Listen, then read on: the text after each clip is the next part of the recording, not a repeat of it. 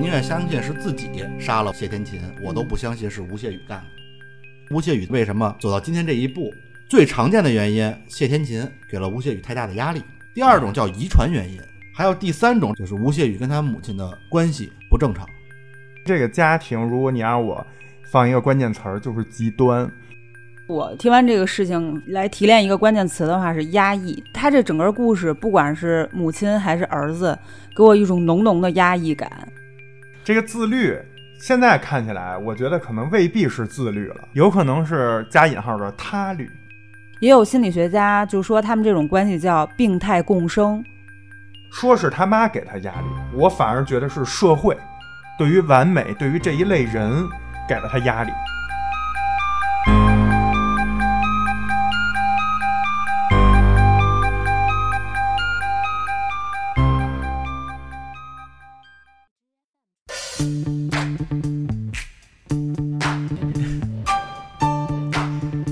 干嘛呢？录节目了，你们都干嘛呢？等会儿我把地上的头发再剪一剪。你个死处女！来来来，根本不用准备，直接开录。合着您又没准备就录节目呀？没事儿，全是故事。太不让人省心了。来来来来，录录，录录录录，开始开始开始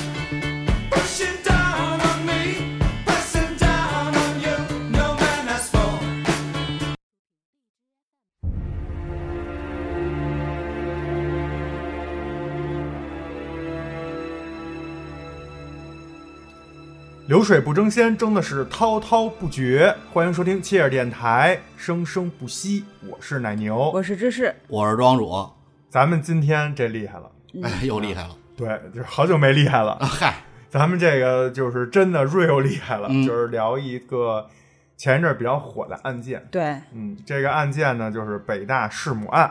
北大学生弑母案，别北大弑母案。没事儿，都都知道什么意思。哎，咱们今天这个弑母案啊，主要就是由庄主给大家来讲一下。嗯，芝士，你是知道这个案件吗？我知道这案件，也是是详细的知道，还是只知道一些皮毛？嗯，算自认为比较详细吧，就知道始末，知道大概的呃经历和一些小细节。哎，好，哎，那我跟你们不一样、嗯。啊，我是完全不知道，嗨，就只知道就看过这新闻，但是一看这标题我就没点进去看。嗯，这种往往都是底下配一特长的视频，嗯，没法通过简短的文字就是给你解释清楚。嗯，所以像我这种懒人就特别适合听今天这期节目。哎，嗯，咱们让庄主好好给大家讲讲这个北大学生弑母案的案件始末。嗯，哎，好，这个啊，虽然说咱们今天讲，但也不会很短，因为这事儿呢，毕竟已经好几年了，对，整个流程也比较长。哟，最近它又火了，但是这事儿啊，要得从二零一六年说起。好，梦回五年前，哎嗯，二零一六年啊，是这案发的时候，在二零一一六年的二月十四号，这个是刚过完春节，情人节。嗯，福州就是咱们福建的省会，福州警方接到一个报警电话，报案人呢就说自己的姐姐和外甥之前啊一直在美国，最近呢临近过年，外甥给打电话说要回国过年，你啊二月六号，你看已经二月十四号报的警啊，这是二月六号到莆田车站接他们。嗯，结果呢，这报案人就去了，在那等啊等啊，一直等不到人，他就以为是不是这个姐姐和外甥呢，就先回自己福州的家了。嗯，他就开着车又去福州姐姐家，结果呢，依旧没找到人。后来打电话也没人接，这不是过年了吗？他也没直接报警，大概又等了就是就八天了，嗯，才最终决定报警，觉得自己姐姐和外甥失踪了。接到报案之后呢，这个警方就跟报案人一起来到了，就是咱们说的这姐姐家，嗯，在福州的晋安区一个教师职工宿舍里。进入之后就直接进屋了。他们进入之后发现报案人姐姐就是原福州铁路中学的一个历史老师，叫谢天琴。嗯，那尸体就在这屋里呢。嗯，他这尸体呢是被包裹着十几层塑料薄膜啊，裹上了，密封了，哎，每层之间呢放着这个活性炭，目的是吸除尸体的臭味儿。每层之间，对，嗯你看裹一层薄薄膜放一层放一层，裹一层包放一层，这工程其实还挺细干的。这个你要不说我都不知道还能这么干。哎，对，这咱们一般人都不知道这个知识，说这尸体都知道尸体会臭，但没想到拿活性炭这么一层一层裹能吸味儿。初步判定啊，这个谢天琴死亡大概在半年以前。你想啊，咱们正常来讲，平时发生这种凶杀案，基本上过过些天就该有邻居说：“哎，我操，他家太臭了。嗯，他用这种方式，过了半年都没有人知道。这用换那炭包吗？这炭包什么品牌的呀？太厉害了，半年呀！你关注的点好奇怪。这是不是还带个货呀？这案子啊还这是处女座，处女座关注的是这个炭包很好使。对，啊呃，警察呢在现场除了发现炭包和这尸体之外，还发现很多用于分尸的道具。嗯，但这尸体其实没被分啊，只是就是他尝试分尸的工具。更意外的是，在现场还发现了两个远程监控摄像头。嗯啊，就还录着呢哎，他不，它不是录的方式，啊！他一个呢对着大门，一个对着谢天琴这尸体。这你想，就是他把尸体正对着摄像头，目的就是如果有一天有一有人进屋了，发现尸体了，他能第一时间知道，嗯就证明哎，我这事儿有人知道了，嗯他该进行下一步怎么办？就也就说明这现在警察发现尸体这事儿，凶手其实已经就同时同步就了解到这个情况了。嗯然后警方就对现场进行了咱们常见的那种所谓的现场勘查，嗯嗯就是指纹啊、DNA 啊，包括查这个刀具的来源，发现刀具什么的都是网购的。根据这些线索，基本上确定了死者谢天琴的儿子，也就是二十二岁的这个叫吴谢宇，嗯还有重大的作案嫌疑。嗯这个案子呢，当时也被列为重大案件，因为这个儿子杀母亲弑母这种事儿，其实在道德层面是一个社会影响很很大的这么一个事儿，对，所以当时很重视。然后吴谢宇呢，也同时被列为重刑犯，发布了悬赏。你看啊，这事儿是二零一六年的事儿，咱们最近听到这个事儿是，其实是吴谢宇已经被判刑了，对是二零二一年了。二零二一年才被判刑。，对，二零一九年才被抓的，也就是说，在中间将近四年的时间，这个吴谢宇是重刑悬赏犯，逃了四年。逍遥法外。对，这个吴谢宇，你看能干出这种事儿，跟咱们传统印象里其实杀人犯啊有很大区别。是你想，咱们正常，咱们也看到标题了，叫北大学生弑母案，对，他是一个北大学生。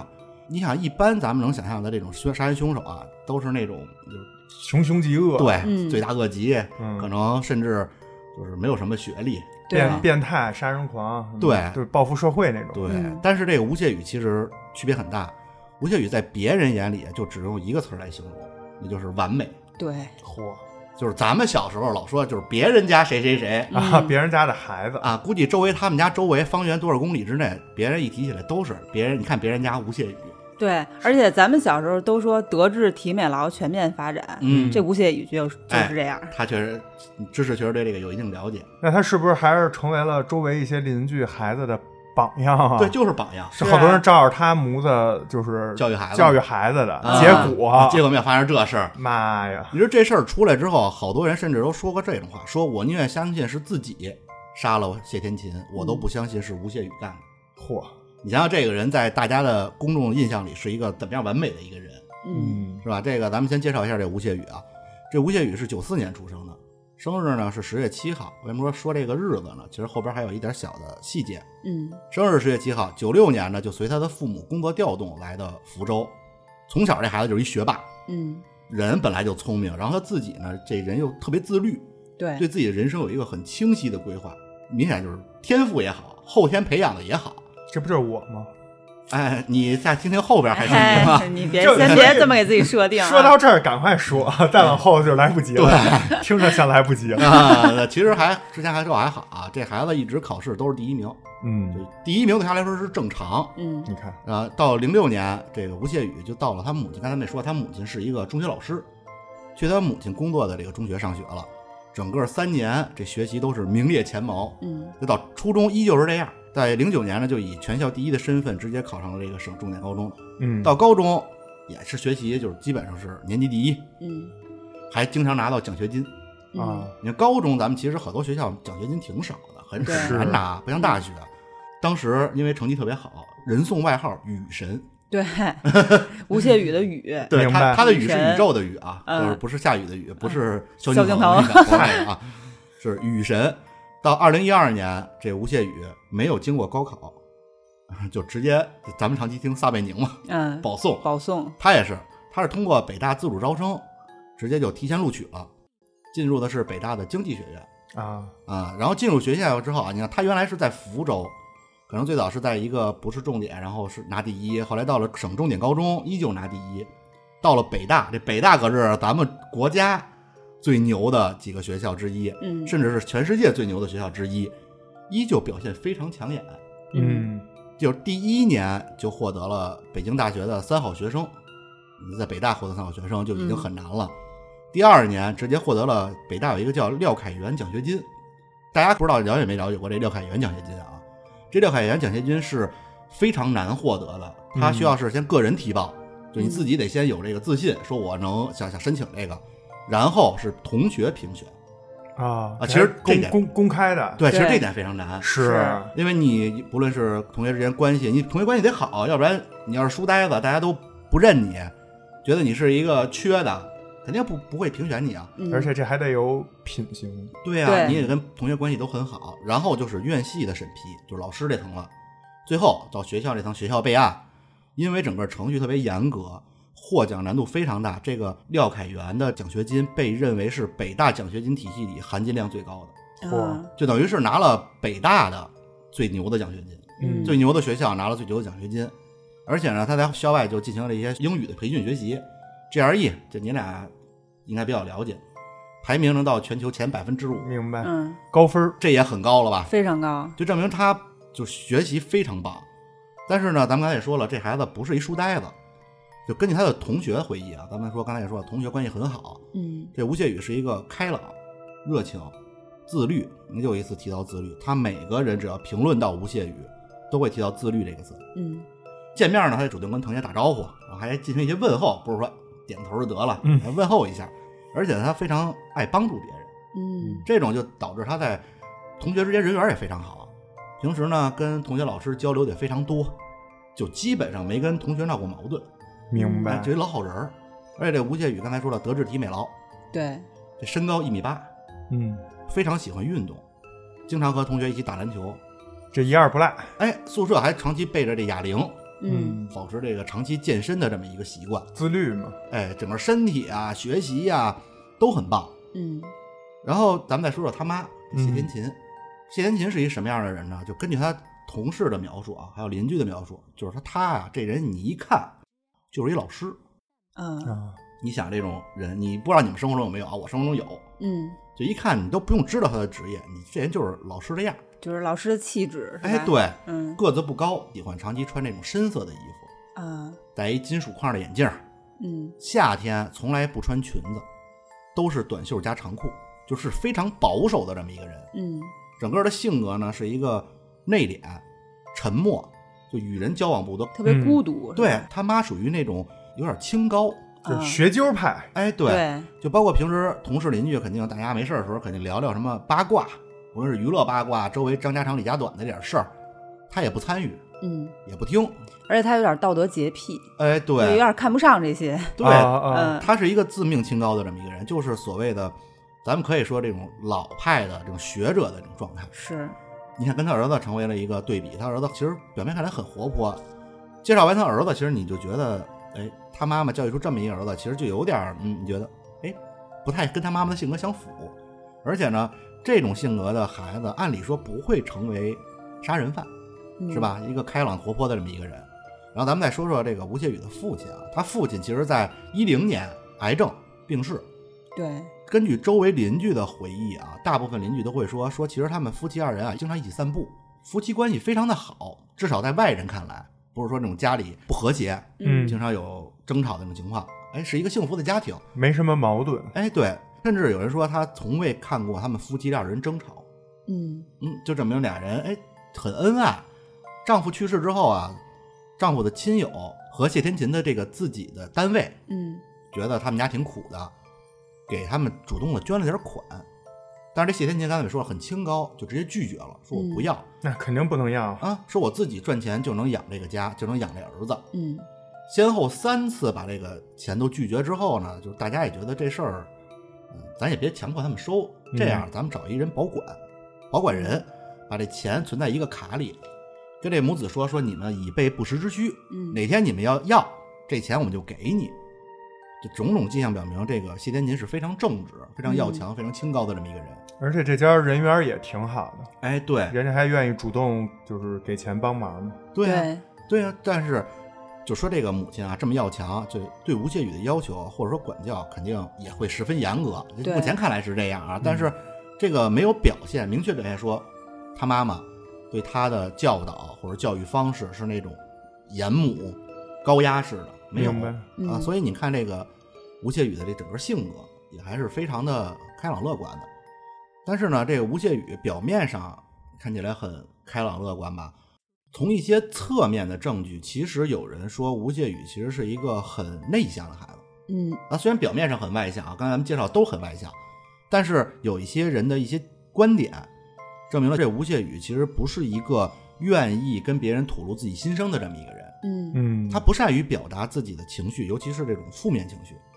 说吴谢宇喜欢有事儿的时候啊就压在心里。他那些朋友说他经常有事儿就去操场跑圈儿，嗯四百米的操场一跑跑个十几圈儿，嗯也再次也证明了他这个身体啊非常好 啊，是吧？是是吧？是你让你跑个十几圈儿五千米，你试试。不行，啊两圈儿就吐了。对啊，另外啊，因为吴谢宇从高中开始到大学，他的是住校，嗯他同学反映吴谢宇每天就跟他妈妈进行通话。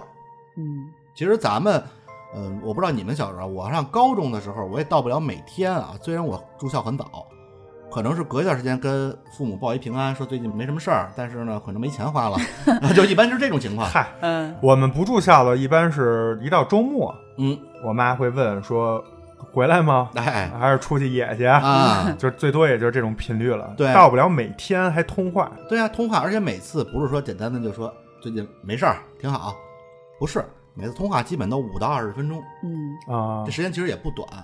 大学同学就回忆啊，说基本上他就是天天给他聊聊我今天吃什么了。嗯啊，学习情况怎么样？然后有些时候呢，他还会攒一些冷笑话跟他母亲分享，表现出他跟母亲的关系很亲密。而这个吴谢宇的社交媒体，就就是咱们原来的那种某某网嗯啊，这个我就不给他打广告了啊。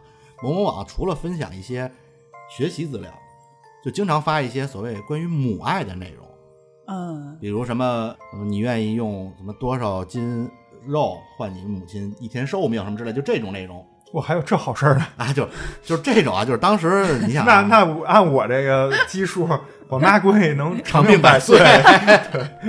那你能走他前头，就是这种事儿啊，就他就是原来网上老有这种乱七八糟的这种所谓的嗯挂着母爱宣传的这种文章，为了赚点击率嘛。嗯，骗流量。但是你像吴谢宇这种所谓的高材生，按咱们来说，就这种一看就是乐，就算了，可能他不会看，嗯，他经常分享。但是这事儿一直直到二零一四年上半年，他的整个社交平台就停止了更新。但是在二零一三年的大一，就刚上大学暑假的时候，其实吴谢宇就已经有一些不同寻常的迹象。嗯。这是事后啊，他的一个关系很好多年的一个朋友，回忆。的。哎，跟警方交代说，在当年的那个暑假，他俩因为在 QQ 上交流，这吴谢宇就说我有点想自杀，嗯。但是没有说原因，他只是嗯。说活得很压抑，想自杀。这朋友呢也是心大，嗯就说：“嗨，你能有什么事儿那么大压力？出去跑俩圈儿就好了。”呵，你看也了解他，这是唯一一次吴谢宇有记录的对外袒露了自己的心事。但是因为对面那哥们儿可能心太大了，嗯，没当回事儿。呃人家也没准人正玩游戏呢，接这么一个 QQ，赶紧应付过去得了。后来也再也没有联系了。这是一三年开始出现了所谓的第一次想自杀的这事儿。到了一四年，他停止了所有社交媒体的更新。嗯到了一五年，这吴谢宇开始不回宿舍了。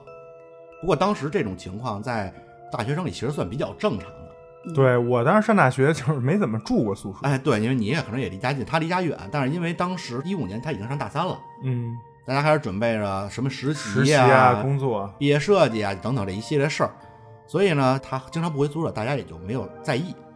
到了二零一五年的五月十六号，那天呢，吴谢宇就来到了校外的培训机构，他可能应该是在那儿上学还是怎么样，就去找人家了，说我有急事儿，我现在急需用钱，能不能提前支出我这个奖学金？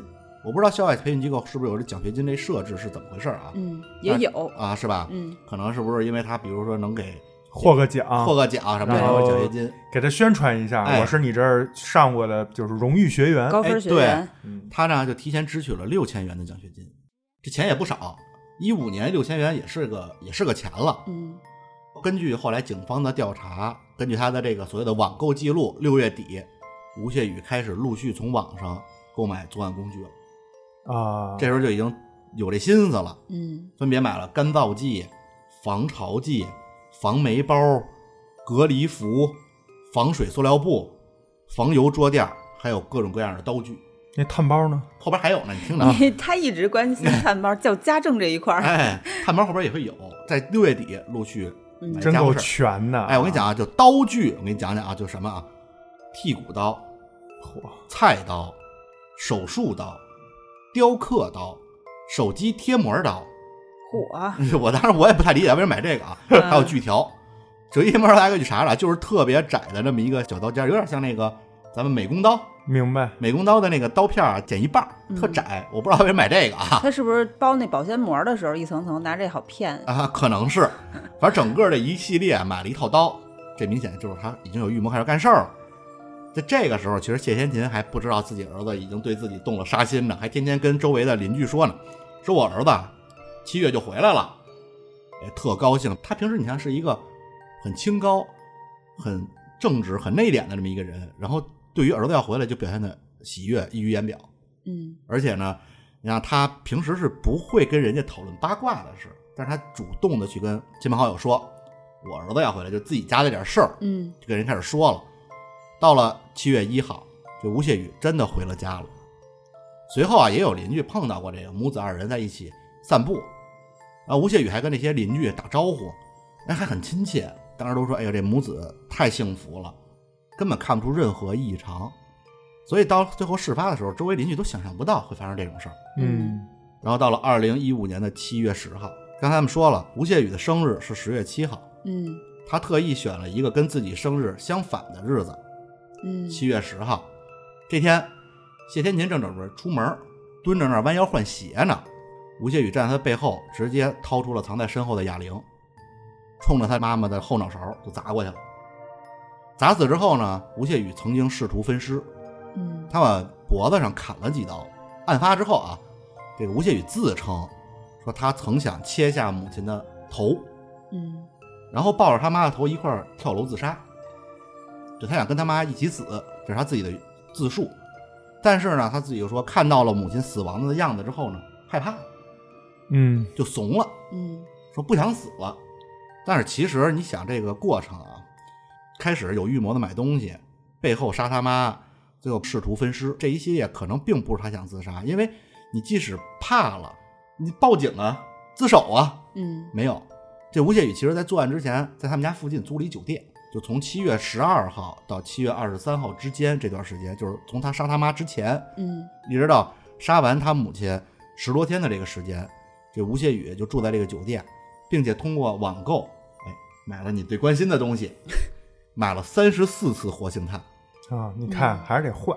哎，他可能试了这个防潮什么的，防潮可能只是干燥，它不容易烂，嗯但是还是有味儿。得吸味儿对哎，买了三十四次活性炭，买了十九次塑料布，啊嗯，这量够大的是吧？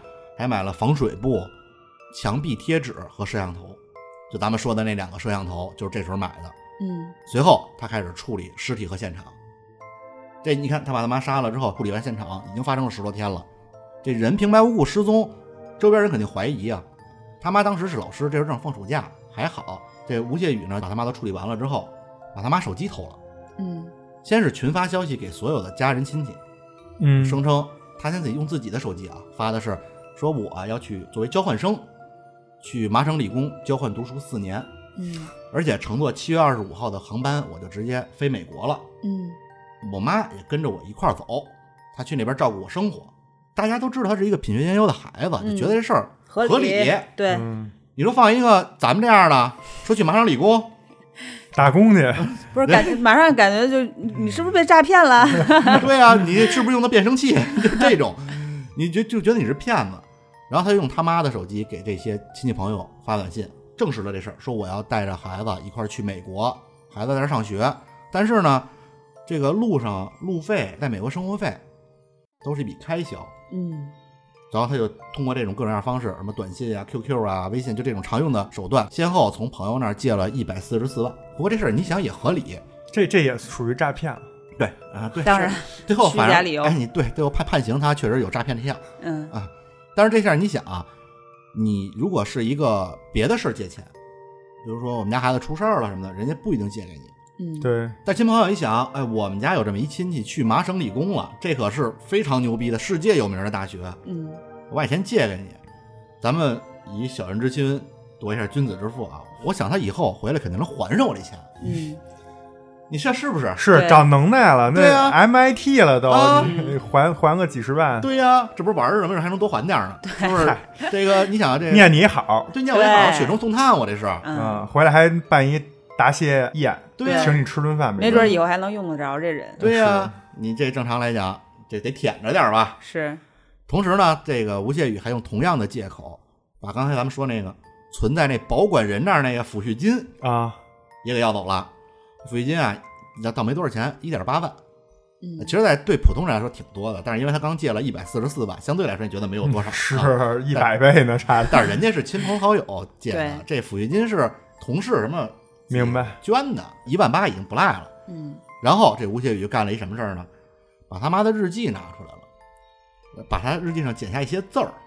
咱们在很多破案的剧里，对这一般都是什么绑匪对嗯剪一堆字儿，叭寄给你家人说你们家孩子到我这儿了，防止警方查出字迹了。对，他呢把这个字儿剪出来之后，拼了一封辞职信。嗯因为你想，他妈现在是放暑假，过些日子他妈上班了，这怎么办？不去学校，肯定有人该怀疑了。就把这些字儿剪下来之后复印，粘好之后复印，拿到学校，跟学校说：“哎，我妈要跟我去美国，没法再上班了，就要辞职。”其实当时学校有人引起了怀疑：对啊，一没见着本人，嗯是啊，二字体是谢老师的，但是不是写出来的，对，是拼图复印的。嗯但是因为他们之前这个谢天琴可能也跟朋友之间提起说儿子要去美国啊，但是这事儿应该是吴谢宇自己拿手机拿他妈手机发的，但是这事儿又成为一证据，就同同事都觉得哎，也是他确实要去美国，这事儿也合理，嗯就没多怀疑，而且正常来讲你不会怀疑一个这个，甚至可以说是这个地区的骄傲这么一孩子说谎话。然后七月二五当天，有人在学校碰到了这个吴谢宇，嗯就问说：“哎，不是说今天要飞吗？怎么没飞呀、你妈呢？”吴谢宇就说倍儿淡定：“我回来啊，办点事儿。我妈呢，现在在北京，准备到时候我们从北京去美国了，没回来。后来啊，就是吴谢宇他妈不是辞职了吗？办了一退休宴，嗯就请了亲朋好友啊，还有这个邻居，给他已经死亡的母亲来了这么一个退休答谢宴。我操，哎，但是大家都很奇怪，你想退休宴，他妈没出现，就说主角怎么没来呀？这吴谢宇就是在酒桌上还跟大家觥筹交错呢，那叭叭喝呢，一点看不出来有事儿，就说嗨，我妈呀已经在美国了，但是因为她那签证叫探亲签证，嗯，不能多次往返，嗯。所以就没回来。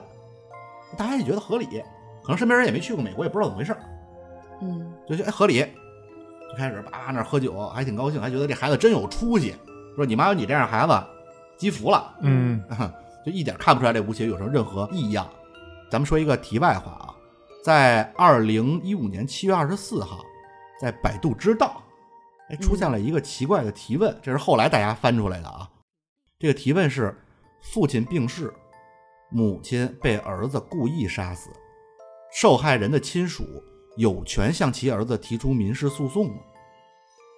你品，啊，嗯。你细品，这事儿，你看这种问题一般就不是普通人能提得出来的，对。是是吧？设定了一个具体的情景，就明显是有事儿。嗯，但是这要搁到今天，可能啊，能能正常，就是一看这玩剧本杀作弊的，但是这个呢，他而且他提的问题，你看他问是民事责任，嗯。底下回复都是说你这个都杀人了，还民事责任，民事责任。你这已经刑事责任了。但是就大家都怀疑这是不是就是吴谢宇所发，没有任何证实的啊，只是说后来这事儿出来之后，网友啊，大家去网上查，看到了这么一东西，联想上之后，你就觉得这个可能是吴谢宇发的。嗯然后咱们接着讲吴谢宇啊，这吴谢宇之后就携带着他妈的手机，通过短信呢，平时跟朋友还亲密的联系呢。还表现出哎，我妈还在世这样子。但是而且同年，也就是一五年的十二月，这吴谢宇还回学校了，在学校出现被人看见了，是为什么呢？因为他头一年的学期末，就是大三那学期错过了期末考试，嗯他不是说提前回家了吗？所以这个挂科了，他来学校问问我这补考怎么办？哎，你看，这还还关心这个呢。还挺真实。嗯，但是这就是最后一次吴谢宇出现在所谓他亲朋好友、同学圈子的视线里，从此以后就从这个所有原来认识他的人的视野里消失了，也没去补考。哎，就消失了，找不到了。这后来的事儿啊，都是警方抓住他之后，通过他自己的交代呀、还有一些调查才知道的。咱们就按照顺序来讲。嗯这吴谢宇杀完他妈之后啊，就完全变了一人。之前他不是品学兼优，整个就状态特别好，身体倍儿棒，啊，身体倍儿棒，吃嘛嘛香。哎，他现在身体不是用来健身了、打球了，干嘛了？他长期生活在上海，拿这骗来这一百多万啊，全部用来嫖娼嗯和买彩票。嚯，这身体好身体用在别处了。嗯，这个吴谢宇他之前是没有任何感情经历的，就可以说是一片空白。之前他在高中的时候，其实有人在社交媒体上跟他表白过，嗯但是这吴谢宇可能也是因为同学起哄啊，也因为自己的原因，就很平淡说一句这是误会，就过去了。然后他有记录或者说被大家知道的第一次恋爱，是跟一小姐，也就是所谓的性工作者。嗯嗯，日久生情之后啊，还拿了这真日久生情啊，呃，在日久呃过程中啊，还拍摄了很多视频啊，啊还有这癖好。最终啊，他拿了十几万的彩礼向这小姐求婚，嚯但是被拒绝了。嚯，哎呦，这你就没想到啊，一个小姐拒绝了一个，北大高材生啊、但是其实这小姐可能也是救了自己一命 啊！你看跟这么一人要生活在一起，哪天不高兴了，把你也弄死，啊是不是？咱们接着讲啊，当所有亲友啊都觉得，哎，这吴谢宇母子二人在美国生活的时候，就在那边嫖娼，花几十万买彩票。嗯。这时候啊，其实吴谢宇他不是仅仅在一个地方，他也流窜，先后辗转了广州、上海、河南等地。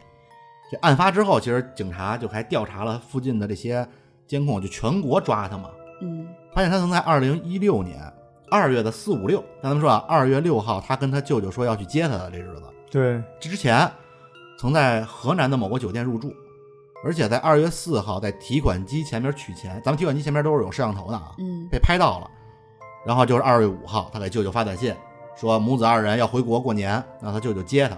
这点一直是一个让大家很疑惑的点，他自己也没有说为什么。对呀，他如果不跟他舅舅说这事儿，他母亲的尸体会更晚被发现，对而且他很有可能他一直瞒下去，嗯因为大家都认为他们在美国，这半年多已经过去了，他没有任何人怀疑他有问题。嗯但是他这事儿为什么有人说他是不是有悔恨的心？就是这事儿我通知我舅舅，让这事儿案发，让我母亲的这个遗体被大家发现，但是具体情况没有人知道。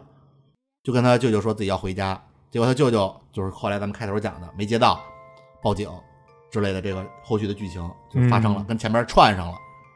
然后经过了四年，然后这是一六年二月份，警察查到了他母亲的尸体，随后对他发了通缉令，直到他被抓。这四年期间，吴谢宇还是在中国各地流窜，最后一站是重庆。嗯这时候他那之前骗这一百多万已经挥霍一空了，你看又是买彩票，又是找小姐，就不停的花这钱，已经没钱了，所以他为了生计就开始工作了。这吴谢宇啊，办理了很多张假身份证，据说啊，被捕的时候身上光假身份证三十多张。嚯，我这想想，这脑子也好使，这换咱们可能记不过来，这用你身份证记不过来。他白天呢就在某教育机构教书，晚上就去酒吧夜场做男模，嚯。啊，就是少爷。嗯。啊啊，这自己甲乙都做过了，哎。从消费哎对。哎，对，消费者变成了从业者，甲方变乙方，哎，对，你像这两个工作其实都是甲方变乙方，是不是？是最早他是外边学，消费，再，教书去了啊，把这个当时我学知识的钱要挣回来，就是这么一个。为什么选这两个职业呢？是因为这两个职业对身份验查都不太严格。啊，嗯这我我能想到这个所谓的少爷，他可能对这身份检查不严格，但是没想到某些教育机构的教书老师，就拿个身份证做个登记嗯就成。太讽刺了，是哎，你说会不会咱们国家查这个校外教育机构跟这事儿有关系？没准儿。有这是一个支线任务。哎，对，哎支线任务，这只是压骆驼的最后一根稻草，没准儿就是他。导火索，对，后来就查的过程中啊，找到了这吴谢宇一起工作的其他的这种男模、男公关，说这个吴谢宇啊非常牛，跟其他的男公关不太一样，一口流利的英语。哦，嗯你看 GRE 考全球百分之前五，这不是一般人。而且关键最操蛋的是啊，他自称是清华毕业的，啊 嗨，清华招谁惹谁了？为了就是避免自己一些细节被披露，啊，还有人说是可能他太爱母校了。对啊，清华郭从天降。然后他这个吴谢宇在夜场里啊非常受顾客欢迎，就是流量特别好，嗯，嗯流量明星，也能喝酒，六块腹肌，整个就是哎 number one 这叫天菜。头头牌，哎头牌是吧？啊，你还挺懂，是。我主要懂头牌这块儿，不太懂那块儿。嗯，他基本上收入一次在点一次五百啊，啊，这是坐坐坐台，就陪陪喝酒五百、带走两千。呃，带走不知道。啊。啊。生活呢，他但是这人生活非常节省，嗯。就平时就租了一个三千多一个月的一房子。其实你看，按他的这收入，租三千多不不贵，嗯点一次五百，几天，而且他这么受欢迎，肯定都很容易挣这钱。因为他剩下的钱干嘛去了呢？自己这儿当乙方吧，还得回当甲方，剩下钱全都嫖娼了。哇塞，这什么身体啊？对，我也想天，赋异禀啊！这六块腹于肌是不是？是吧？这白天晚上都不闲着。哎，嗯但是他当时做做这个男公关的时候啊，有一特点，就一点一条说不允许拍照。啊，我以为不许用钢丝球呢。嗨，你还你也懂得不少啊，可能得加钱。就如果万一比如人拍照拍到他了，他会很客气跟人说删掉，理由是自己不上相嗯啊。但是后来也会有一些人就在他不知道情况下拍到他，可能人也不是主要为拍他啊，也能看到当时他一些在夜店工作的画面。嗯嗯，好像是这个身体挺壮的，戴一眼镜，但是我个人认为啊，长那长相就像变态杀人狂啊。嗯然后他这个人啊，人特别的好，或者说特别的怂，从来不跟别人争执，即使别人对他大吼大叫，他也不反抗。嗯。也有可能是怕反抗，比如说招来警察，发现他是一通缉犯，嗯。就他这么十分严谨的逃亡了四年之后，二零一九年的四月二十号，吴谢女啊送一个女性去重庆的江北机场，嗯。机场里人脸识别，就识别这种逃犯，啊。给他识别出来了，随后就把他抓了。被抓了之后，四月二十八号，四月二十号被抓的嘛，就把他送往了福州第一看守所，当时就进行了八个小时的突击审问。嗯这吴谢宇只对自己杀母亲这一事儿供认不讳，就是承认自己杀了，但是为什么拒不透露。到今天，就是到今天他已经被判了死刑了，就是要要执行的时候都没有透露说我为什么干这事儿。嗯哎，传言就有媒体啊，嗯自己号称嗯认识狱警啊，嗯然后狱警呢号称给了他一份吴谢宇在狱里写的自述，自述自己杀母的动机。他最开始写的是觉得自己的母亲过得非常辛苦，想杀死母亲之后自杀，就刚才咱们讲了一段，说割下头抱着头跳楼这一段。嗯但是后来害怕了，过一段时间呢，他又把这自述书的原因改了。有哎，改了之后是说，自从父亲去世之后，你看父亲一零年就去世了。嗯去世之后呢，母亲一蹶不振，整个人特别消极，特别消沉，一直走不出来父亲没了的这个阴影。他呢想帮助他母亲解脱出来。啊，嗯哎，你这是这是第二个理由。过一段时间他又换了，来第三个理由啊。第三个理由就是说，其实是我母亲想自杀，他已经还是前面的理由，说母亲走不出来，死亡阴影儿。对想自杀，他是协助母亲自杀。嗯就一步步的，其实在降自己的罪。但是这时候呢，你想啊，就如果啊，假如说你有一亲朋好友是吴谢宇，有这样的事儿，你会怎么办？就是赶快洗澡，看洗澡可还行，就是一就是我的意思就是彻底忘掉嘛，啊就是尽快撇清，然后之前的种种就是赶快，不管是喝酒还是通过其他方式，大家一一起疏解，啊，把这个人尽尽量就是忘掉，因为还要明天的美好生活还要继续过。但是你会原谅他吗？原原不原谅，这跟我也没什么关系啊，啊。那你你他也没害我呀。那就是你那先问那钱能还吗？哎，对，这点我觉得非常重要。就他奶牛刚才这点啊，直接点出了一个，就是现在发生的一个情况。很多人觉得原因就是奶牛说的这点，就是吴谢宇已经被抓之后，他家人请律师，说我要替他辩护。啊这吴谢宇呢就拒绝，说我不要，我不用你们，我我就用委派的。啊哎，他舅舅等亲，刚才我们提到舅舅，你看自己亲姐姐被自己亲外甥杀了，联合所有亲友签了一个叫谅解书，嗯要救他。就这事儿我不追究，但是啊，这是死刑，他死刑的事儿，不是说你说我我我不追究就不追究的事儿。这不是普通的民事纠纷对呀、呀，民事你签一谅解书，对啊，就就完事儿了。然后刚我觉得啊，很多人认为，包括我也认为，这原因就是刚才奶牛说的这，这钱什么时候能还上？啊，欠着一百多万呢，他要死了，这债就没了，因为他们一家子都没了。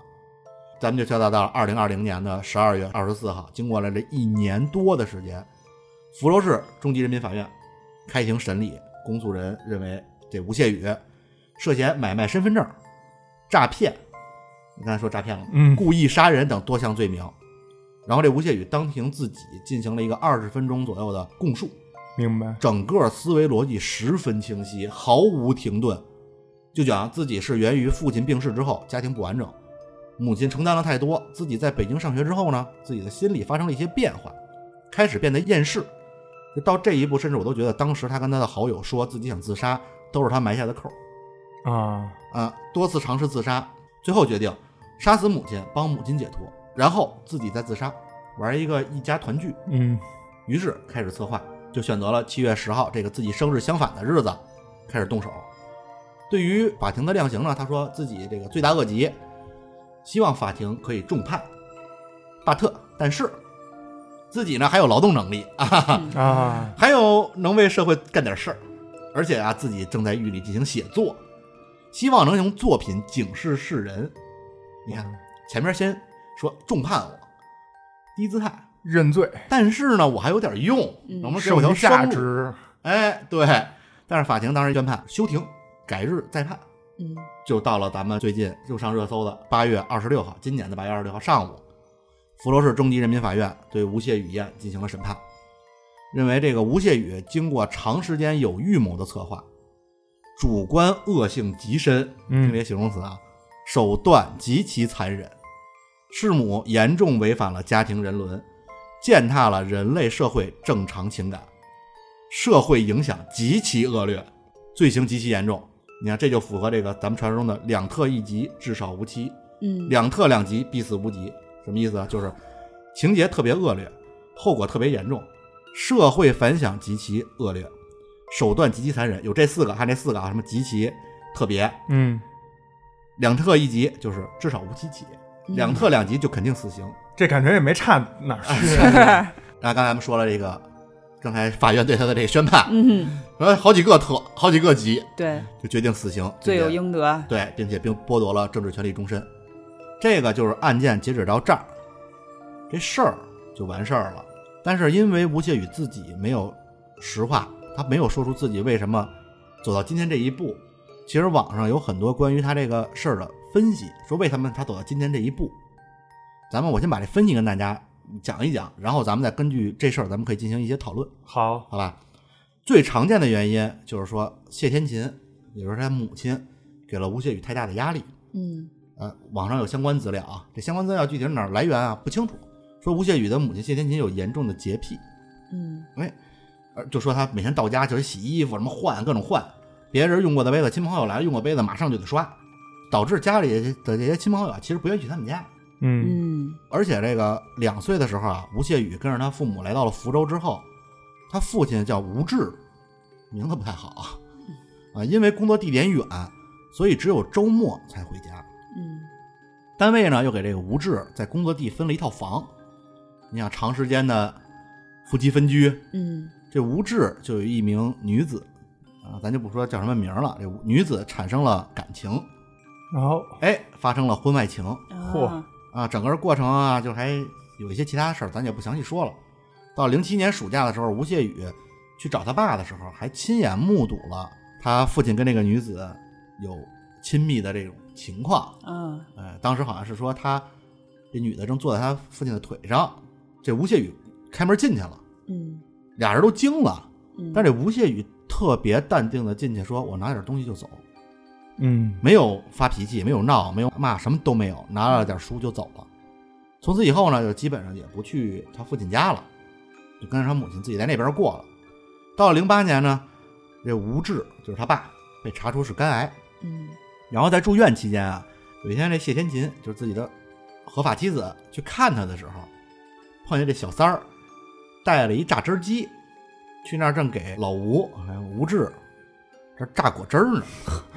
哎，你你你这很很生活化。特别生活化，嗯所以我说这个事儿啊，说是网上资料，但这些细节能被大家知道，我觉得这应该不是空穴来风，这应该是有有一些知情人，有拼凑的一些信息，有人给串起来了。哎，说的有鼻子有眼儿的，对，因为就就细节到这个地步了。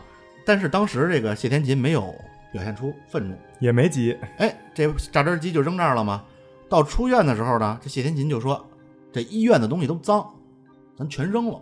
嗯，”这吴志就生气了，就说：“我也是从医院出来的，你还把其他东西扔了，怎么不把我扔了啊？”嗯你看这话都不是，应该是当事人，就边上有人听着呢。嗯，然后就说：“我必须把这榨汁机留下。”你看这这男的也傻，定情信物。对，他媳妇儿呢就要把所有都扔了。到最后，两人经过一番争执啊，争执了好久，哎，这男的胜了，啊还，真把榨汁机留下了，嗨其他全扔了。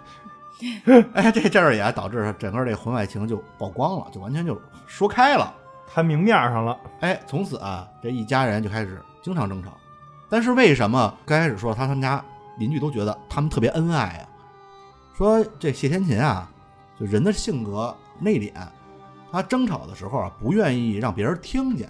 嗯你，说这些这些怎么哪儿来的这些信息啊？不是不是愿意让别人听见吗？这但是有一点啊扒人窗户根儿去了，这是不是，但他但他有可能是跟别人袒露的，啊，或者要不然就是无意间袒露的。比如说跟自己亲戚，嗯，他什么舅舅啊什么的可能说了，或者说这他不是有日记吗？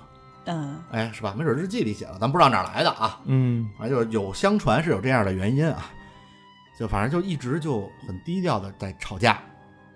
到了后来，这他爸整个的病情恶化了，然后呢就回到老家进行中药调理，一直到二零一零年最终去世了。临终的这个最后一通电话呀，嗯，据说都是打给了那小三儿，啊，是吧？那榨汁机呀，呃，对你榨汁机真不错，在哪儿放着呢？啊要不就退了吧，用不上了。所以这个要不然啊，就是他妈妈这边的亲朋好友，要不然是他爸这边的亲朋好友。嗯你看他爸回老家嘛，最后一通电话肯定是家里有亲戚知道，而且包括他爸可能也会跟大家讲述说，这谢天琴天天在家里跟我吵，为了还怕别人知道，还天天跟我这儿压着声音，出去一块遛弯，还表现出一副恩爱的样子，可能也是跟自己这边亲戚说了。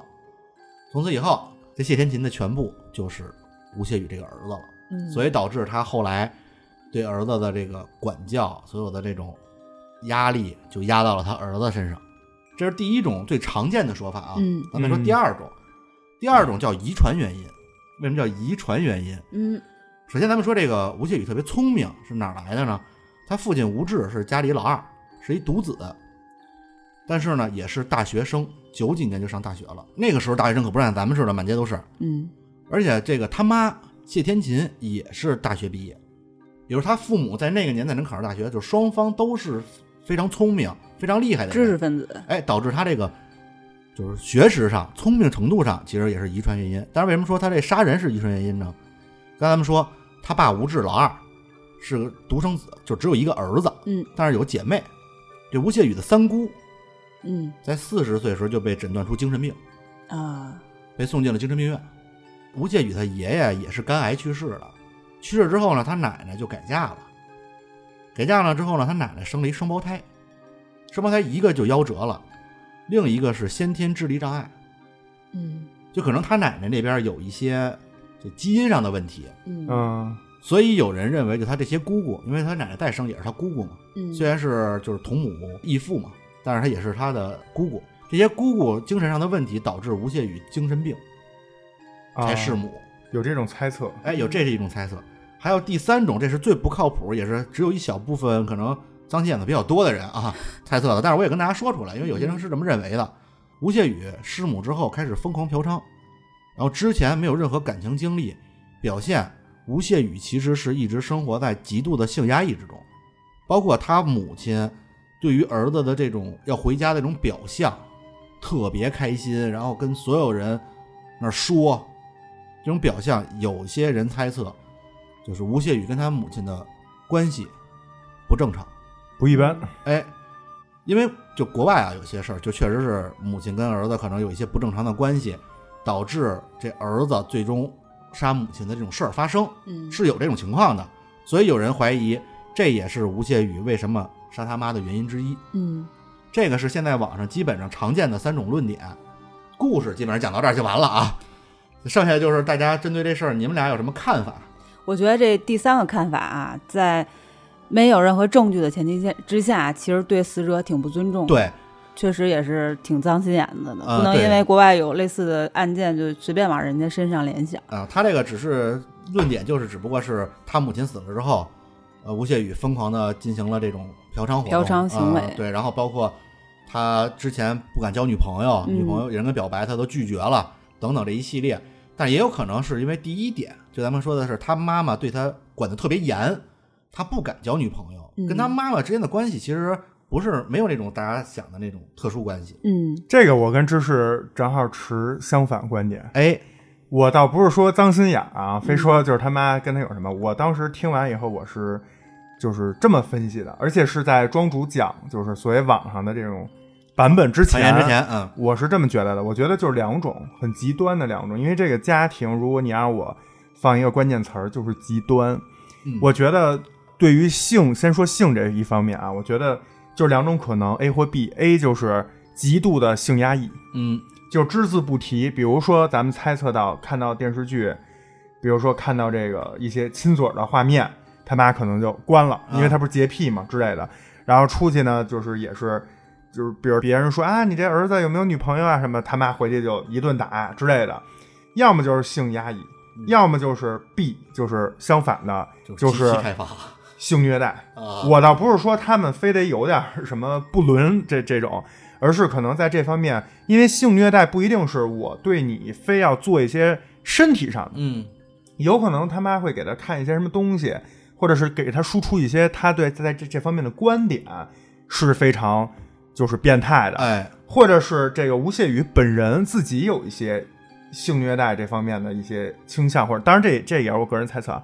然后我也想说一下，我为什么会猜有这两种可能，要么是极度封闭，要么是极度的这种就是变态。嗯因为你想，我的我的观点是这样：他杀完他妈，所有的这个案件就是结束之后，他去到上海，呃，买彩票这不说，这是钱生钱他的一种方法，他也没法工作嘛，嗯可能自己觉得不好被通缉或者怎么样。可能上海查的严，嗯，对他另外一件事儿干的是什么呢？就是疯狂嫖娼。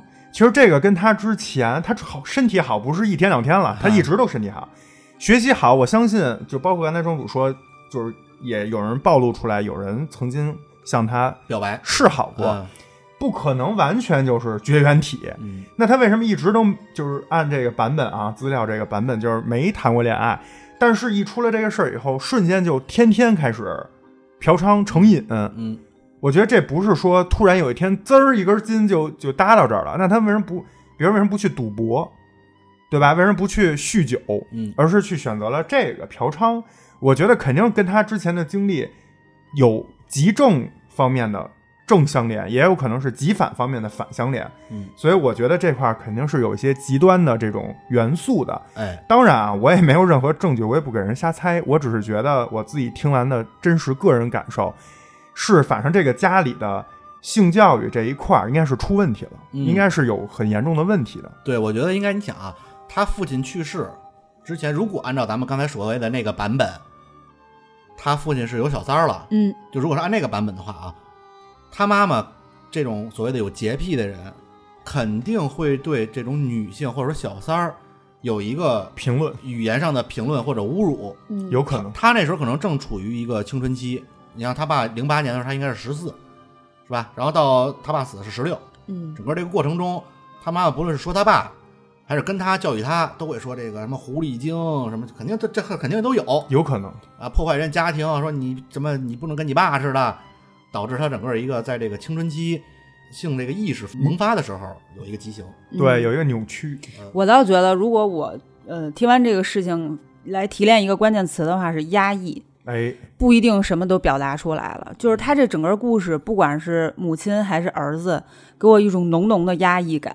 是不管是人设还是这个事情的始末，都是就听完之后特别的憋得慌。哎，你没觉得特像那个隐秘的角落？落，没错儿，特别像那对儿母子，哎就是刘琳饰演的那个母亲，对印象特别深。就是他给他儿子递了一杯牛奶，他儿子其实仅仅想一会儿再喝，放在旁边，然后刘琳饰演的那个母亲就在旁边运气，就让他必须马上必须马上喝，嗯，嗯，就是如此的压抑，就这样的整个一种感觉。人设都跟那个剧非常像。对儿子是一学习品学兼优的孩子，老公出轨，就如果按照咱们说的版本啊，老公出轨不反正没了，就他母子二人生活，他妈呢又非常保守，非常压抑。但唯一的区别是这剧里他妈不太那样啊，他妈嗯也有自己的情人也好啊，就是男朋友也好，对，然后你看，呃，这吴谢宇的整个在法庭上的审判的这视频的来这个整个嗯过程啊，他在说到他那小姐女朋友的时候嗯，啊，说我自己其实就把自己当成仆人，当成机器人儿，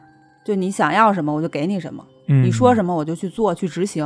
就是舔狗，对，就其实也特别像他跟他妈妈的一种关系的投射。嗯，有可能，嗯，包括他大学室友，刚才庄主说，就反映他每天都要给他妈打电话来汇报当日的工作情况，这钱是怎么花的，事无巨细的去进行汇报，而不是分享，嗯，区别非常大。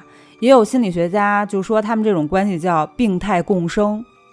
啊就是俩人都有病，呃，no，病态共生的意思是就是你就是我，我就是你，但是这两个人要有一个人控制另一个人。就是对啊，明白生了，生物界常见的共生关系，对，一个为主，一个为辅，所以他才说我我妈想自杀，我我替她我解脱了，协助他，啊，，对，然后这种关系当中，就是只有一个人的所谓自我是可以存活的。嗯，然后这个吴谢宇就自动把自己设置成一个被绞杀的角色，啊，我没有自我，你说什么我就做什么。这种状态是我一直成长起来的状态，也是我所有以后亲密关系当中最舒服的一种状态。啊，就是他一直被他妈妈自认为是他妈妈的提线木偶，对，嗯，或者就是这我理解是不是也是一种就是双重人格？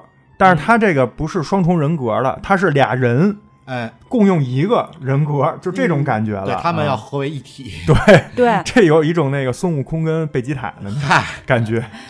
所以我说他为什么压抑啊？就是他妈妈其实也是非常爱他，这是大前提，把一切都给了他，恨不得就把命都能给了他的那种母亲，也让他觉得就是一直在背着他妈妈，嗯。所以就一直被他妈妈压抑着。这其实有时候会也没准他妈也会进行一些咱们猜测啊，道德绑架嘛，嗯，说我为了你怎么怎么着，我一切都是为了你，后半辈子就指着你了，嗯就这些话说出来，这孩子肯定心理压力特大。其实，这些话挺常见的对，啊。而且刚才芝士说的这个“压抑”这个关键词，我我当时也有同感，嗯但是我的角度不太一样。我是觉得，你看刚才庄主在讲整个案件过程之中描一直描述这个吴谢宇为人比较亲和，哎，开，最起码表面是这样啊，实际咱不知道是怎么回事儿。我就觉得啊，这种所谓的好脾气，因为刚才庄主几次说到了，比如说人家打他呀，不管他是后来当男公关呀，还是以前在学校的时候，嗯。还是怎么样，都就是不急不发嗯脾气。所以我就觉得，有的时候这种好脾气背后，他可能隐藏的不是说这个人真的是脾气或者心态非常好，而是一种负面情绪的长期的积压。对，哎，就是老话说的“蔫人出豹哎，子”，是吧？有点这感觉，是？吧？就是他不急则已，嗯一急惊人啊！嗯这个，所以我觉得正常，因为我个人觉得啊，我自己脾脾气算是比较好的，但是我偶尔也要发一个，人觉得，你真的是个人觉得，就我偶尔也要发一下脾气，偶尔。需要有一个情绪出口，哎，你不能什么事儿都就是都憋憋在心里，嗯或者说，对。就我觉得啊，什么叫好脾气？就是生活上的无所谓的事儿，正常的我可以脾气好，不跟你计较或者怎么样。但比如说学习中、工作中谈生意或者做一些项目，怎么着，就有一些客观的事儿，你该去就是有自己的一个情绪，这是很正常的一件事儿。或者你嗯。倒霉，说今天碰上一个生活上的负面的事儿，比如摔了一下，钱包被人偷了，或者车撞了，那发发脾气，这不是很正常吗？嗯，对，谁说，比如说庄主前两天车撞了，嗨，然后他要是在群里骂骂咧咧，这我觉得就很正常。嗯但是他要在群里说：“哎呦喂，跟你们分享一个，我是不是这么说的？这就有这就有问题。我跟你们说牛逼吧？这反话那是听得出来，他是在群里发泄，在自己媳妇儿面前压抑自己，运气不要。压抑啊！我跟你说，这你看这压抑容易出事儿。但是他有出口啊，有出口，但是你看吴谢宇是不一样的，他身边的人，不管是他那所谓小姐女朋友，还是大学室友，对他的反馈都是品学兼优、情商特别高、人缘特别好。他没有任何的这个出口，让你看到他的负面情绪的彰显嗯和抒发。所以你说他完美，其实也是人性最深的压抑。是。他可能最后就真的是压不住，对，而且我而且我真的啊，我就刚才知识说到这个“完美”这个关键词，我也想发表一下我自己看法。嗯其实，在庄主刚才讲案件的时候，我就几次想打断，但是后来就想算了，最后再说。我们说吴谢宇在行凶之前，整个的人设是完美，但是在我个人看来啊，真的不是完美的。哦嗯这种完美只是所谓的社会的一些评判一个人的嗯大众的一个几项标准，或者几个维度，就是在外人眼里是标对，比如说你看啊，身体健康、身高、嗯。什么学习、奖学金等等等一系列啊，嗯。反正都是跟学习相关的。然后见人打招呼，嗯。什么乐于助人啊，就咱掰着手指头数，没超过十个优点，嗯。这怎么就叫完美了呢？嗯。我觉得只是因为可能是在当地的一个小地方出了一个高材生，这一点学习上的光辉，就直接把这个人神化了，就显示他干什么都是好的，都是对的。他干一点我觉得是应该的事儿，大家可能就觉得，哎，这是一个优点。那就是跟领导您还亲自上厕所啊是不是这这意思吗？对，所以我真的觉得现在社会普遍的价值观也是有问题的。好像这个人只要一有学历，或者是一个什么什么公司老板，或者年薪多少多少钱，这就成一个完美男人了。嗯，对就我我我真没觉得他完美，嗯我我反而觉得就是我听下来全程都有问题。比如说在家里就是沉默寡言啊、嗯就我我指的都是案发前啊，嗯就比如说跟他妈什么事无巨细的这种汇报，这种在我看来这都不是一个健康完美的这么一个形象，反而是有很多问题。比如说我自己猜测的啊，咱不展开说，比如恋母情节，嗯然后对于这个沟通有一些问题，然后对于别人的这种接触只停留于表面。嗯嗯等等，我觉得包括刚才庄主其实提到，他没有一个所谓真正的特别深交的好朋友，他不愿意敞露他自己的心扉，对吧？对这都是案件中提到的资料里显示的。所以我觉得，对于完美的这种压力，其实说是他妈给他压力，我反而觉得是社会对于完美，对于这一类人给了他压力。嗯就是吴谢宇导，就是变成今天这个样儿，有了这种惨案的发生，我认为他的周边的这个小社会环境也要负上一些责任的。嗯对，这个要是在我看来，我反而没准会带他去网吧。我说，你看你没玩过吧？没准他反而能有一个情绪的出口，嗯他能更立体、更真实，可能就避免这种灾难的降临。对因为你想，咱们中国传统有这种情况啊，我是一坏人，十恶不作。这天呢，我看见老太太摔倒了，我心情好，给扶起来了。哎呦，浪子回头金不换，怎么怎么夸。我是一个大善人，什么都特好，我天天给你施粥，天天给你施馒头。今天因为有什么事儿我没给你施，该骂了。你看看，你看看这人他妈都变坏了。对，虚伪的嘴脸，对嗯你就是你之前都是他妈做戏，就导致咱们之前一直有这么一个情况，就这个人一直就是他如果是坏的，突然干一小点点好事，大家都觉得特别好；但如果这人一直是特别完美或者说特别好的，干一点坏事儿就万千夫所指。是，这社会形态确实也是直接左右了他父母，尤其他妈妈对所谓自律、所谓高标准的一个定性。对，对他也是一个压力。对，刚才我们说，呃，儿子和妈妈是一个病态共生，感觉就是妈妈亲手把这个孩子内心给绞杀了。但是我想说，第二个就是因为他极度的自律，其实也是必然会自己把自己那个真实的自我给绞杀。明白，嗯就是太自我压抑了。对，你看他就五项全能，学习好，体育好，情商高，就是如果从心理学的层面来去说，不是有超我和本我吗？他那个超我就已经把本我杀掉了，有点像他父母把他就是共生关系里面绞杀掉的形式是一样的。他内心的父母把内心的小孩给绞杀掉了。嗯，而这一切都不是在他杀母亲之后发生，之前对是之前。对这就是我刚才说的，绝对不要因为单一的一某一个标准给这个人定性以及施压，应该关心这个人整体的生活的健康、开心程度等等。对，嗯但是一个人的内心是无法允许超我把本我杀掉的。对啊，所以吴谢宇就做出了弑母这个举动，他要给自己的本我找一个出路。然而他真的弑母之后，他这个出路，因为他一直没有这个本我，他出路就会变得非常的不理性、极端。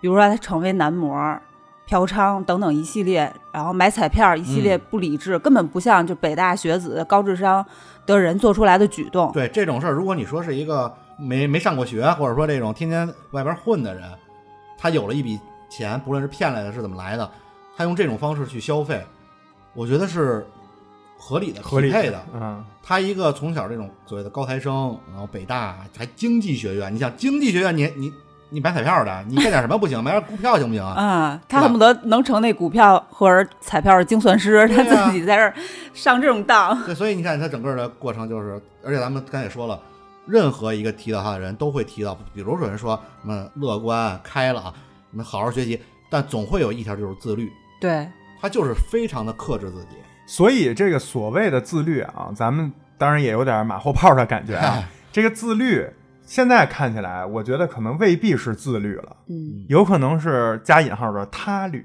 嗯。对。就是别人逼着他这么做的。被自律了，包括我对被自律了，哎，但是这个律是，对吧？规律的纪律律啊，的律，规律的律，你这一加上被字儿，就感觉有 别的事儿。呃，就是有别事儿。嗯哎，我觉得刚才芝士说的本我和超我那块儿有一点特别对。其实你这么看啊，如果说最后按芝士的这个分析逻辑，它是需要找到本我的一个出口，嗯因为之前一直都是在停留在超我的这个维度。那你想想，其实他刚才说的什么自律、乐观、健康、学习好、学习多牛逼，就整个他这一套人设，外表看起来这个人的所有的关键词和评价，其实都没有一条是本我。嗯嗯，没准儿有可能真的他身边有一个人带他，我就举举例啊，去去网吧，对吧？玩玩游戏，就是寓教于乐一下，没准儿本我就开始有了一点儿，有了第一个所谓的兴趣也好，或者怎么怎么着也好，非常可怕，就是他的超我太强大了，对啊他不允许自己那样。这这太不真实了。这个人，所以他杀了他妈之后，离开了所有认识他人的视线之后，就放开了，嗯，是吧？刚才说的那些什么买彩票、嫖娼之类的，就就因为他已经没有之前那些所谓的社会关系在压着他了。嗯哎，但是这个我说一题外话啊，也是我刚才听就想问的一个迷思，呃，你们帮我分享，就这个人自己都就是也也知道工作挣钱了啊，然后也从事了相关的这个男模的一些行业，就为什么还要嫖娼呢？就这俩事儿在我看来不是一样的吗？就是他当男模既能挣钱，又能满足自己的一些，对吧？哎，他为什么还要出去 再去消费？不不一样啊这自己是做了一个这是产业闭环是吧？哇，你想啊，甲方跟乙方待遇肯定不一样啊。哦，一个是服务别人，对你服务别人，可能没准就想到了听他妈话的时候。啊，哦还有就是一个是别人让你干嘛你就得干嘛，另一个是你让别人干嘛就能干嘛。嗯，所以这些产业还是尽快就是清理干净，啊对清理干净比较好。嗯，还有一点啊，就是他父亲。哎其实，在审判过程当中，他唯一一次崩溃大哭或者泣不成声，就是谈到他父亲的死亡。嗯他说了这么一个细节，他说他爸死那年啊，他拿了一个期中考试拿了个第二，他特别遗憾。但他爸死了之后，我就拿第一了，自己就拿第一了。但是有什么用呢？就开始泣不成声，你看人家这把，我要拿一第二，我们家就得摆酒席得。表上吧那个 成绩单儿。所以我就想说，父亲其实也是很重要的一个角色，在对他的家庭当中。他是男孩。呃，嗯，对，我想说的是什么呢？因为他他母亲和他的关系非常的紧张和压抑，他父亲其实是一个在中间的一个润滑剂，嗯，或者说能撑开他母亲和他的关系的那么一个桥梁作用。至少能替他分担一部分他母亲的压力。对，也让他觉得，就父亲的存在，让他知道自己只是一部分拥有母亲，嗯，对吧？母亲也有丈夫的事情，而不是所有的精力都在我自己的身上。哦有这么一个一个感觉。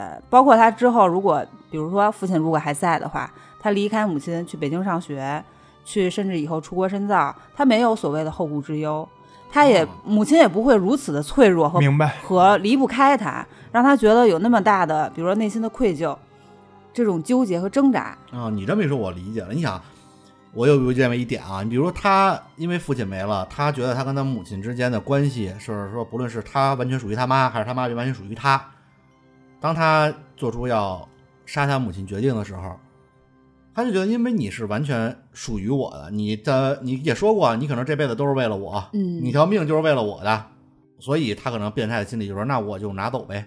对，啊，咱咱们所今天我们所说的一切啊都没有为吴谢宇开罪的对呃意思，也不是让大家同情他，我就是试图去分析一下这所以我一直觉得有，就是加引号的啊，就是我一直觉得有残缺的家庭是不幸的，嗯。但是无论你这个家庭是所谓的残缺，还是所谓的加引号的圆满，你的失败的教育，这就是你的无能。对嗯你不能因为就是家庭出现了一些裂痕，对孩子的教育产生了畸形。对，因为在我看来，这一切都跟他们家的这个畸形教育有关。嗯，但是我真没觉得是因为家庭的一些残缺造成的。残缺，我觉得最多就是不幸。残缺的家庭多了，对，照样出来很多幸福温暖的这个单亲家庭。嗯其实残缺应该真正指的是他教教育的残缺，而不是说这个人员的残缺。是对，这非常可怕的是他母亲内心的残缺，嗯因为他母亲自己可以说不独立，他是严重缺乏社交的，他只有一份工作，然后其他的所有的世界世界和精力都在儿子身上，嗯所以就是所所谓加引号的相依为命，嗯，造成如此可怕的一个所谓的亲密关系。对，但是真正对孩子好的爱，父母对孩子好的爱是要走向分离的。嗯，我们说所有的亲密关系是越走越近，越走越亲密，但是唯独跟孩子的爱是要走向分离。很多母亲是没有自我独立，就让孩子独立，这个是不可能实现的。嗯我觉得这个还是，如果能从这件事情来看一些提炼出来什么所谓的亲子关系这一块的观点，这个是非常重要的一点。是因为你看知识说的这点，如果有一天做到了，那是妈宝男就不存在。嗯，对，但是我们身边也认识很多朋友，对吧？就真的是巨婴啊，哎呦，巨婴加妈宝男，这个就确实普遍存在。在这种情况下，咱们不展开说了啊。但是我觉得知识说的特别对，就是你母亲作为教育的主体或者叫输出者，如果你自己本身的观点就是这么一个依附性，那你这个孩子最后也很难实现知识说的那个分离，嗯，最后也是就是越来越跟你就没办法，就就就最早说那叫什么什么共生，啊，嗯共生，哎你想病他态共生。对啊，他到了北京，他母亲鞭长莫及，那就只能靠电话控制他。嗯，就如果咱们就说客观讲，你宿舍有一同学天天干这个这么一情况，天天就是天天给妈妈汇报自己干什么了，你肯定周围同学肯定会说啊，都这么大岁数了，怎么啊还天天给妈汇报呢？大老爷们儿大老爷们儿，你嘛小女呢生啊。说的多了，他可能也会意识到，有问题。我妈控制我控制太严了，甚至我自尊心很强，但是你因为你的这种决定，导致我被人嘲笑了，嗯，我必须得脱离这种控制，对也，有可能是这种原因。所以还是在孩子成长过程当中，父母要得体的抽离。该放手就放手。对是，哎，咱们分析完这个作案背后者的这个心理啊，我还有两个问题想问一问嗯两位。嗯第一个问题稍微就是搞笑一点啊啊，嗨，就是，但是我真的觉得很迷惑啊，这个行为。当时不是就是吴谢宇杀完他妈，然后办了一个退休宴嘛？嗯，这个目的是什么呀？是不是做戏要做圆了？做全套呗。做全套。这有这这，但是我觉得这反而是加大了就是别人的怀疑啊，你这就哎属于画蛇添足啊，但是有这种可能啊，比如说当地就有这个习俗。习俗，哎。你不办反而有问题，对我办不合适。啊。那有可能，因为我当时想的是，因为按庄主讲的这个资料的时间顺序啊，我我理解是一百多万，就是觉得，哎，你看偏到手了，我再办一个退休宴，哎收点份子钱。再收一笔，这样我这不是能支撑我去买彩票去吗？啊这事儿不知道他给没给这个份子钱啊，这事儿也没有没有说啊。对，因为刚才讲到这个退休宴，我真的觉得很迷惑呀我。估计能收点份子那个份子钱，嗯因为你想，他还得请大家吃饭呢，这还有一成掏钱本呢，对呀嗯还跟人推这不是推杯换盏什么的吗？嗯我觉得很奇怪。第二个问题啊，也是跟他就是他妈这边有关系的，就是他为什么要去找他舅舅？对这个，刚才庄主说，就是在讲案件的时候，庄主说了一种可能性，是说有一种内心的这种叫什么忏悔，哎，想通过舅舅报警，然后把这个事情曝光出来。嗯，但是我觉得非常奇怪的一点，如果他真的是这样，他又不想自己面对，或者又心存侥幸啊，觉得即使尸体曝光了，也未必能判断是我我杀的，啊你未必能找着这证据等等。但是他最后又逃亡去了，嗯，逃了好多年。他不是说警察找到他通缉他，他就就地伏法了，嗯，他还逃亡去了，说明他还是不想认这个事儿。对，那他为什么要跟舅舅说什么？还而且他还编在那个故事里呢，啊，我们到到还从美国回来了呢，而不是说你赶快看看我妈去吧。对，我觉得他是不是有点犯罪上瘾了，想就是寻求点刺激，给自己设置一点难度。哎，你说是不是也有可能？知识说点我就同意。比如说我我是吴谢宇，我是干完这事儿之后，过了半年了，这事儿没人搭理我。没劲，哎，我做了那么多防范的手段，嗯，都用不上。呃，可能再过些日子，我们家没电了，我这个我这摄像头都不知道了。嗯，赶紧把这事儿就发了，我就就也安心了。明白，反正我因为我我不太了解啊，但是咩咩是喜欢就是看一些相关的作品、啊、嗯小说啊、影视剧什么的。他老跟我说说，一般啊有两种，第一种就是凶手啊，往往就是会回到案发现场，对，嗯他会去欣赏他所谓加引号的这个作品。这一般都是连环杀手比较属于容易出现。嗯，呃，我觉得他那个监视器有点这个意思，哎因为他如果只是想看的话，他就照着那大门就行。大门就行了。他照着他妈，可能也也有防腐这方面的考虑。要考虑，比如说，探包的事。比如说，哎呦，探包该换了，回趟家。就是也有这方面。第二种就是说，一般凶手就是也是在挑战所谓的警方的这种权威嘛，嗯就是说看你能不能抓着我。可是他这明显也是，你想，你们家总共就这俩这俩人儿，而且你编的谎是说你妈陪着你去美国了，现在你妈尸体曝光死了。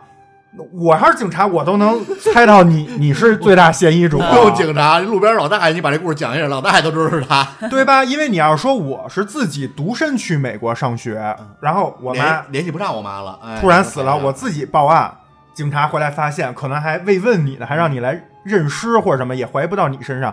但是你编的谎就是你带着你妈一起走的呀。哎，对呀现在你妈尸体出现在家里，那谁嫌疑最大？嗯，对所以我就觉得很迷惑，就是推理回来，就是说他为什么要去找他舅舅把这个事儿给爆出来，而自己又去逃亡了，这个前后是不搭的。嗯，所以我觉得是不是说，因为他就是辍学，我不知道他是不是辍学啊，就是干完这个事儿以后，他那个智商啊，也随着这个体力和精力就是流出了，哈，就 对他这个逻辑自也不能自洽了，啊然后就是做了一个这种就是在我看来加引号的这种失误，哎，嗯，有没有这种可能？我我还是怀疑怀疑他是不是，比如搞笑点说啊，比如说这个，哎呦，我这碳包吸满了，我也不能自己回去换去啊，还得好几层塑料布，索性打电话报警，让舅舅去弄，让舅舅去把这事儿给办了。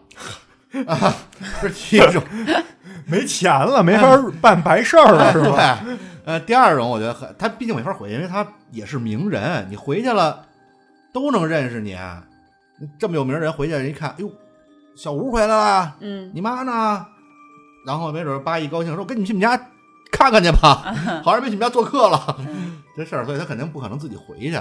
我觉得可能偏向于他刚才知识说那个，没准想挑战一下，嗯，觉得我这到逃了这么长时间了，哎，没人搭理我，这事儿也没见着新闻，嗯，我索性给你们报了得了，我也不用天天盯着这监视器了。明白。所以这个案件更多的细节啊，大家一个是我们自己进行了一个分析和讨论，嗯，大家可以自己有一些自己的想法，因为毕竟这个凶手他等于最后也没把所有的细节都交代清楚，啊，所以这个也没办法，我们也只能去这么一个自己的盲猜嗯，哎，啊。但是在我看来，反正整个这个案件，最后说一下我个人的一个总观点吧，就是在家庭教育根儿就在这儿。对嗯，因为我我跟芝士以前也在教育行业都从业过很多年，就是你学校啊、学生什么成绩这些都是表面都是所谓的这种别人别人眼中的你自己，但实际你是怎么样的，只有你们家关起门来这一家子原生家庭知道。嗯，所以也是说这个家庭教育还是必不可少的，这个是重中之重嗯啊。然后也对这种发生案件的这种事情吧，就是表示非常的不幸，我觉得，嗯因为确实像我刚才听案件，我自己感觉就是这周围一直的榜样啊，这是一个。嗯那你想想这些周围以他为榜样的这些家长也好，孩子也好，出了这个事儿以后，要是我可能就崩溃了。对等于，你的一个目标就是坍塌了。天天跟儿子说：“你看看人家小吴。对啊，现在儿子转头问你：“你看看人家小吴。这灯塔灭了，对啊。哎，那我们今天这个案件呢，就先聊到这儿、嗯啊。也要跟大家说一下，我们今天这个案件中讲到的所有的细节呀，一些这个用到的所有的信息，也都是我们去检索的、嗯啊，不一定是百分之百真实的。我们尽量是就是按我们知道判断的，尽量客观的，就是阐释给大家。”对，希望大家也是以此为鉴，好好生活，不要做一些违法犯纪的事儿。另外，就是有负面情绪的时候，即刻排解出去。对，如果找不到排解的朋友，就多听一听切尔电台。实在排解不了，关注我们微信公众号“切尔 FM”，给我们留言，我们安慰安慰你。对啊，也是希望大家不要身边发生这种不幸的事情，生活能够愉快开心。嗯，流水不争先，争的是滔滔不绝。感谢收听切尔电台，生生不息。我是奶牛，我是芝士，我是庄主，咱们下期再见，拜拜拜拜